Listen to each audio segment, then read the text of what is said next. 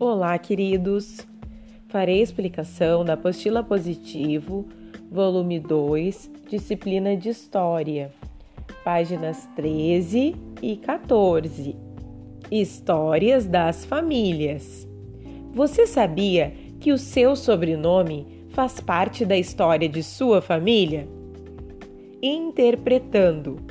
Leia este trecho de uma música que fala de nomes e sobrenomes. Todas as coisas têm nome, casa, janela e jardim. Coisas não têm sobrenome, mas a gente sim.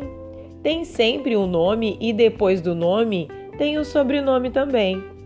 Essa música é do Toquinho. Gente tem sobrenome. Observe essas imagens.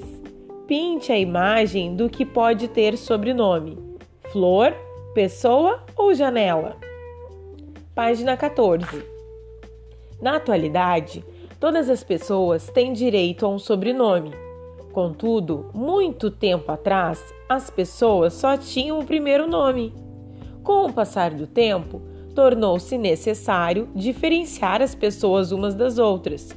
Por isso, foram criando os sobrenomes. Por exemplo, o José, que havia nascido no campo, era diferente do José que fazia sapatos. Por isso, um José começou a ser chamado de José do Campo e o outro ficou conhecido como José Sapateiro. Lápis na mão. Vamos descobrir a história do seu sobrenome?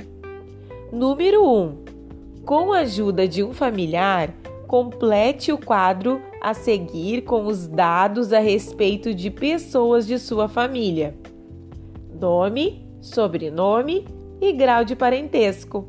Ótima atividade!